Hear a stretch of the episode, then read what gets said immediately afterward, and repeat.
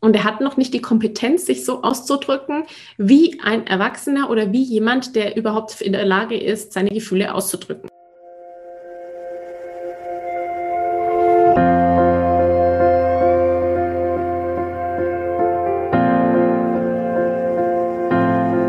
Hallo und herzlich willkommen bei Loslassen und gemeinsam wachsen, deinem Podcast rund um bewusste und bedingungslose Elternschaft. Mein Name ist Manuela Festel. Ich bin Mama, Mutmacherin und vor allem Mentorin für achtsame Kommunikation und gewaltfreie Konfliktlösung mit Kindern. Und genau darum geht es auch hier in diesem Podcast. Ich zeige dir, wie du deinen Weg in eine bewusste, authentische und bedingungslose Elternschaft findest und Konflikte schließlich mit deinem Kind achtsam, respektvoll und gewaltfrei lösen kannst. Ganz ohne Schimpfen und Bestrafen. Bist du bereit? Na, dann lass uns loslegen. Manchmal ist es doch wirklich zum Verrücktwerden. Du gehst mit deinem Kind zum Spielplatz und hoffst, dass du ein paar Minuten Pause hast und dann das. Dein Kind bekommt sich mit einem anderen Kind in die Haare.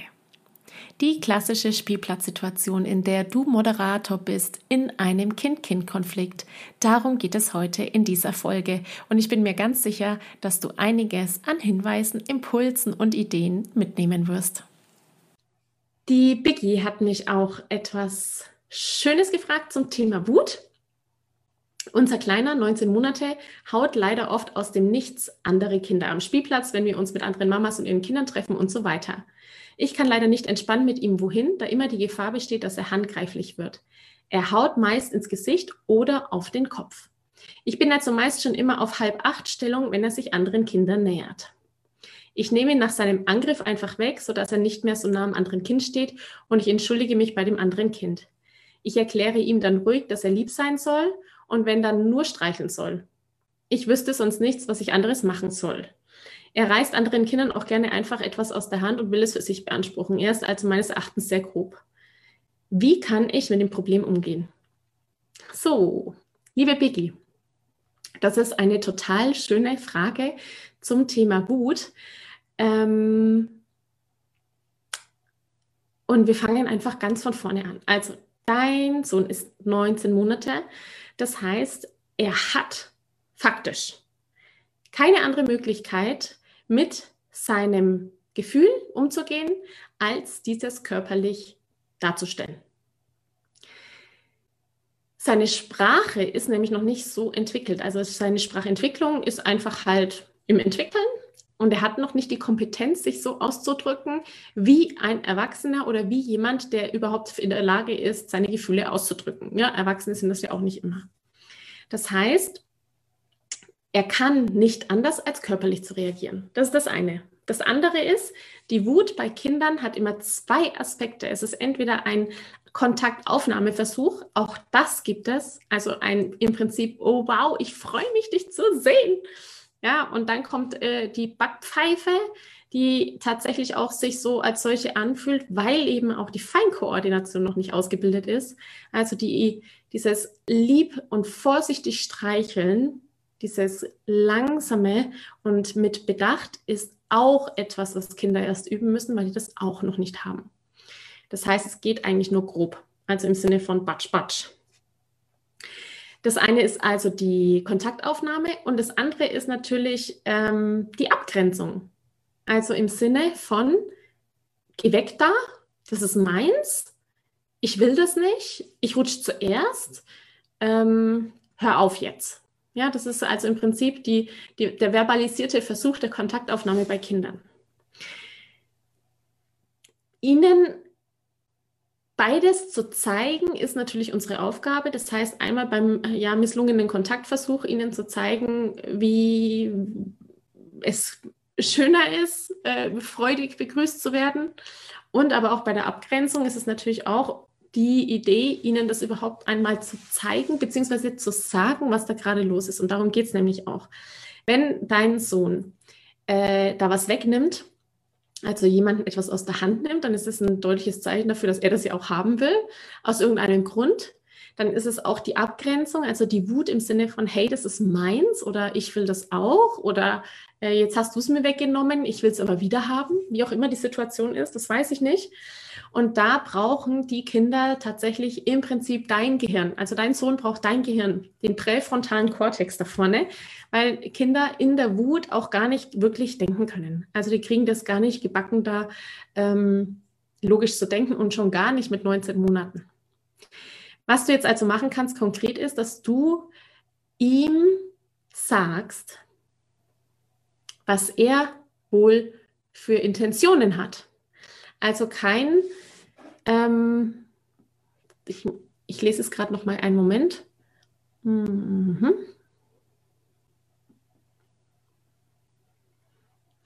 Genau, also im Prinzip kann ich, ich stelle mir es gerade so vor, du siehst ihn, er schlägt, du nimmst ihn weg, entschuldigst dich beim anderen Kind, Thema Entschuldigung mache ich mal extra äh, und redest zu ihm, er soll lieb sein. Das, dann versteht er aber, dass irgendwas ja nicht stimmt mit ihm möglicherweise. Er weiß also dann immer noch nicht, warum er eigentlich geschlagen hat, und gleichzeitig weißt du es auch nicht. Also ihr wisst beide eigentlich dann noch nicht so genau, warum er jetzt eigentlich so sich verhalten hat. Das heißt, um sich auch kognitiv selbst regulieren zu können, braucht er zwangsweise deine Worte. Du musst dir also einmal, das ist diese Idee des empathischen Zuhörens, des Hinhörens und Erfragens, Du musst dich im Prinzip in seine Lage versetzen, in einen Menschen, der noch nicht so gut sprechen kann und der gerade frustriert ist und der eigentlich auch gar nicht weiß, was in seinem Körper eigentlich los ist. Und dann versuchst du mit ihm in Verbindung zu gehen im Sinne von, boah, ey, du wolltest jetzt auch die Schaufel haben.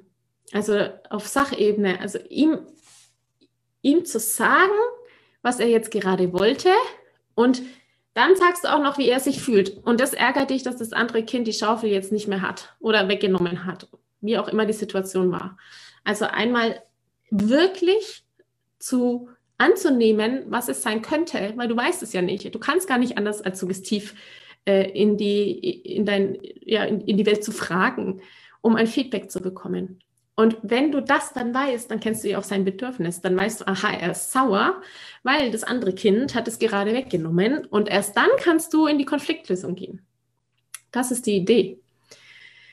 Also sie brauchen immer die Kinder in der Wut, solange sie das mit der Sprache noch nicht haben, solange sie auch noch keine Impulskontrolle haben. Und es dauert ja einige Jahre, so irgendwas zwischen sieben und zehn und drüber dann wieder, so mit der Pubertät ist ja auch wieder alles äh, neu, brauchen Sie ganz dringend Informationen darüber, was mit Ihnen gerade los ist, emotional.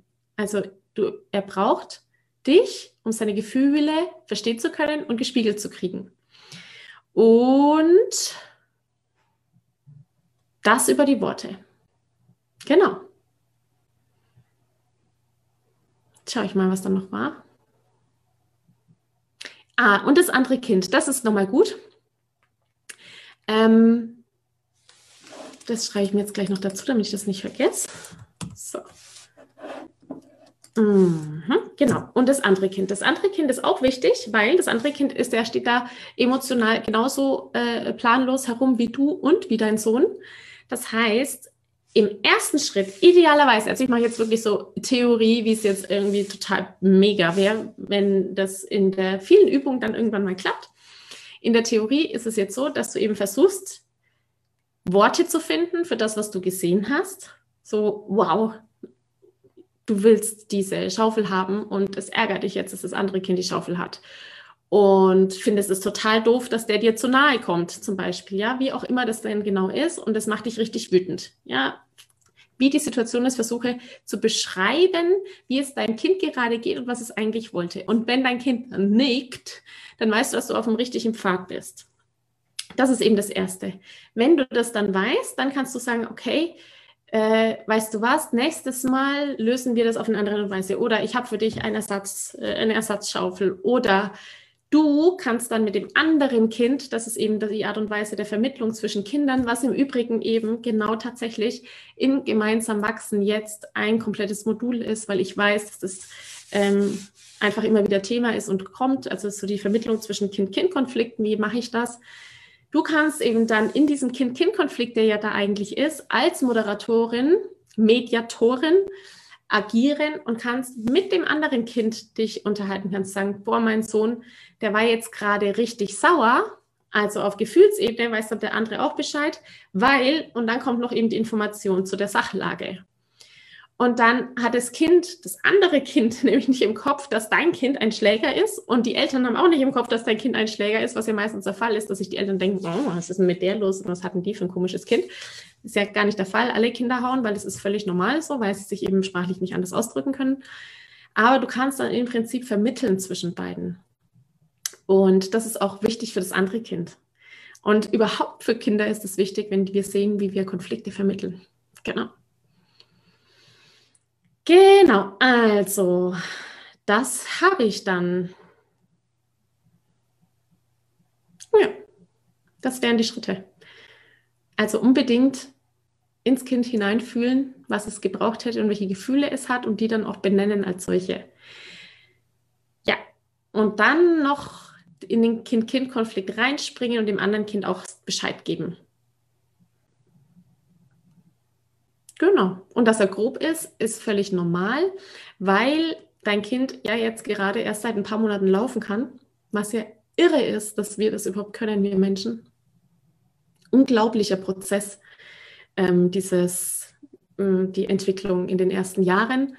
Und Feinmotorik ist noch lange nicht ausgebildet, kommt bei den Jungs auch eh grundsätzlich viel später als bei den Mädchen.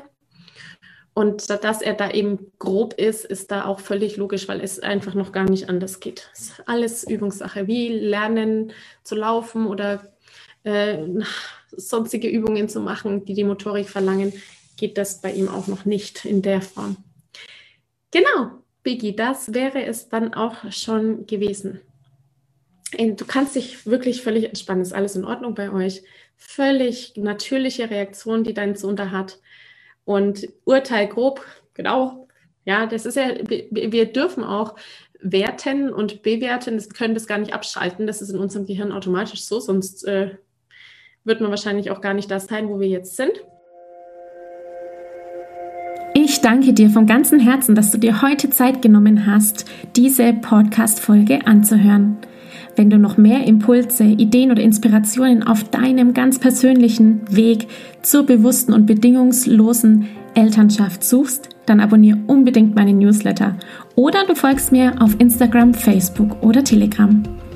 Wenn auch du mal eine Frage stellen möchtest, dann komm am besten auf meine Warteliste von Gemeinsam wachsen, meinem zwölfwöchigen Mentoring-Programm von der Wut zu Respekt und liebevollen Eltern-Kind-Kommunikation.